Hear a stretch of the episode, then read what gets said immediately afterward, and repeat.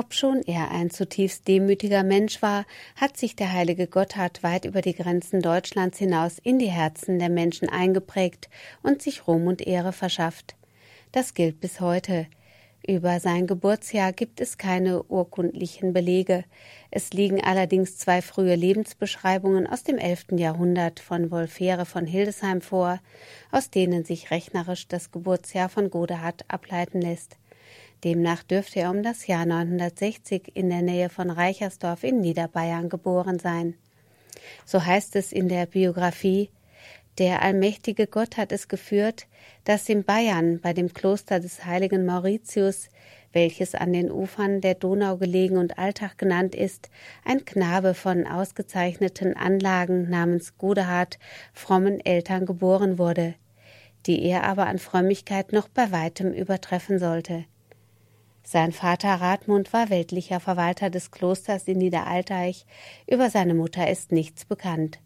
Zur damaligen Zeit war es üblich, dass Äbte und Bischöfe einem Adelsgeschlecht entstammten.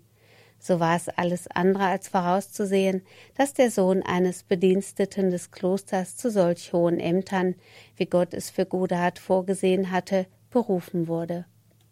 Doch sein Name sprach bereits für sich, bedeutet Gotthard bzw. Godehard doch in Niederdeutsch der in Gott Starke, weil sich Godehard für die Wissenschaften anstelliger zeigte als für den Beruf des Bauern, war es ihm erlaubt, die Klosterschule zu besuchen. Rasch wurde man auf die außergewöhnliche Begabung des jungen Mannes aufmerksam.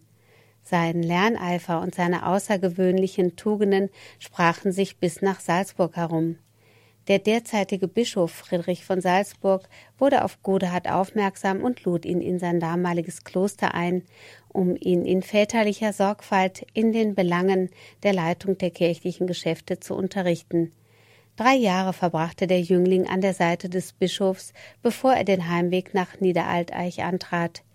Das Kloster seiner Kindheit und Jugend hatte im Laufe der Geschichte schwere Schicksalsschläge hinnehmen müssen, bevor es im Jahre 990 durch Kaiser Otto III. wieder an die Benediktiner zurückgegeben wurde. Nun galt es zunächst für die Brüder, das Klosterleben wieder in Gang zu bringen und sich der Reformbewegung anzuschließen. Das bedurfte einer tiefgreifenden Wandlung. So kam Godehard gerade im rechten Moment, als er sich entschloss, von allen weltlichen Lebensweisen Abstand zu nehmen und fortan als Mönch im Kloster zu leben. Er galt als Muster des Gehorsams, der Barmherzigkeit, der Demut und Keuschheit. Schnell wurde er zum Priester geweiht. Der damalige Abt Erchambert, der wegen Erkrankung sein Amt niedergelegt hatte, wünschte sich nichts sehnlicher, als dass Godehard sein Amt als Abt übernehmen würde. Als der damalige Herzog Heinrich IV. ihm das Amt nahelegte, weigerte sich Godehard zunächst mit der Begründung, solange der derzeitige Abt noch am Leben bliebe, wolle er das Amt nicht antreten. Nachdem das Kloster zwei Jahre lang ohne Vorsteher blieb, erhielt Godehard den Befehl der Bischöfe, sich zum Abt weihen zu lassen. Er war offenbar genau der richtige Mann zur richtigen Zeit, um dem Kloster wieder ein rechtes Ansehen zu geben, Zusätzlich übertrug man ihm die Verantwortung weiterer Klöster wie Tegernsee und Hersfeld bei Fulda. Unter seiner Leitung entwickelten sich die Klöster wieder zu wirtschaftlichen, geistigen und geistlichen Zentren.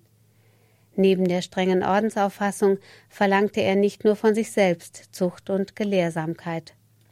Er kämpfte mit harten Bandagen gegen den Sittenverfall, der sich während des Niedergangs der Klöster eingestellt hatte, nach und nach kamen selbst die entlaufenen Schäfchen wieder zurück zum Mönchsleben und beugten sich dem Joch des Herrn.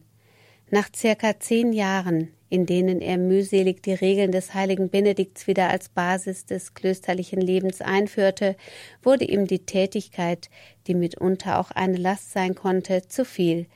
Die ständigen Reisen zwischen den Klöstern machten ihm zu schaffen, so dass er sich nun wieder ganz auf das Kloster Niederalteich besinnen wollte. Es währte nicht lange, da ereilte ihn die Nachricht des Kaisers, der ihn auf den zu der Zeit verwaisten Stuhl des Bischofs von Hildesheim bestellte. Auch hier sträubte er sich zunächst gegen die Auszeichnung. Wollte er doch lieber in Bayern ein Abt, als dort oben ein Bischof sein, und wenn schon unbedingt ein Bischof, dann doch viel lieber auch wieder in Bayern, so seine Worte. Trotz des hohen Alters wurde Godehard am 2. Dezember 1022 zum Bischof von Hildesheim geweiht. Mit der gleichen Einfachheit und Strenge, wie er es sich von jeher auferlegt hatte, bewährte er sich auch in diesem Amt. Er hatte stets ein offenes Ohr für die Anliegen der Bittsteller, predigte vor dem einfachen Volk und war sich nicht so gut, die Häuser der armen Leute zu betreten. Er pflegte Kranke und stand den Menschen mit Rat und Tat zur Seite. Nebenbei war er ein geistliches Vorbild im Beten, Fasten und Meditieren. Damit nicht genug profitierte auch Hildesheim auf ganz verschiedene Art und Weise von der Leistung des Bischofs so soll er auch ganz nebenbei das Vermögen des Bistums angehäuft haben. Unter seiner Herrschaft wurden Kirchen errichtet, das Schulwesen eingeführt, eine Büchersammlung angelegt und die Gotteshäuser wurden mit Statuen und Gemälden verschönert. Nach über 15-jähriger Tätigkeit zog er sich auf das südlich von Hildesheim gelegene Kloster Wiesberg-Holzen zurück, bevor er am 5. Mai 1038 verstarb. Gott selbst offenbarte ihm sein nahes Ende, so dass er sich andächtig auf seinen Tod vorbereiten konnte. Nach der vierzigtägigen Fastenzeit, die ihm noch gewährt wurde, sprach er zu seinem Diener Mein lieber Freund, wir werden nun bald in unser Vaterland reisen, nicht ins Bayernland, sondern in das himmlische Reich. Tatsächlich verstarb auch sein treuer Diener Bruno am gleichen Tag wie er, nur einige Stunden später. Verschiedene Legenden schmücken das Leben des heiligen Bischofs aus. So soll er als Knabe trockenen Fußes von seinem Elternhaus aus über das über die Ufer getretene Wasser des Donauflusses gelangt sein, um seinen Dienst als Messdiener anzutreten. Ein anderes Mal soll Godehard glühende Kohlen für ein Weihrauchfass in seinem Chorhemd transportiert haben, ohne dass dieses Schaden annahm.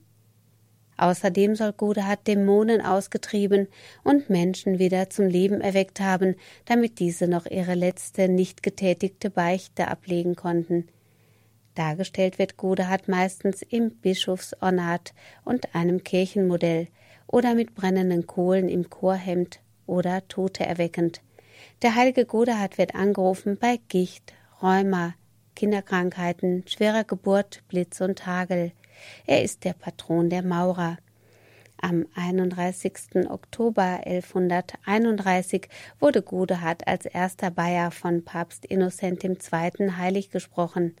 Seine Reliquien befinden sich in der Domkrypta zu Hildesheim. Seine Verehrung breitete sich schnell über Europa aus, so wurde sogar eine der wichtigsten Schweizer Alpenpässe, der St. Gotthard-Pass, nach ihm benannt.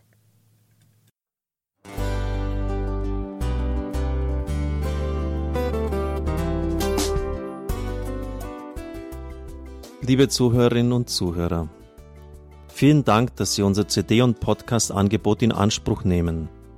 Wir freuen uns, dass unsere Sendungen auf diese Weise verbreitet werden. Dieser Dienst ist für Sie kostenlos. Für uns ist er allerdings mit einem nicht unerheblichen finanziellen Aufwand verbunden. Deshalb sind wir für jede Spende dankbar. Alle Bankverbindungen unserer Spendenkontos können Sie über unsere Homepage horeb.org unter dem Menüpunkt Spenden einsehen. Dort besteht auch die Möglichkeit, online zu spenden. Natürlich nach den neuesten Sicherheitsstandards. Sie können diese Informationen auch bei unserem Hörerservice unter der Telefonnummer 08328 921 110 erfragen. Ich wiederhole die Rufnummer 08328 921 110. Vergelt's Gott für Ihre Unterstützung. Ihr Pfarrer Kocher.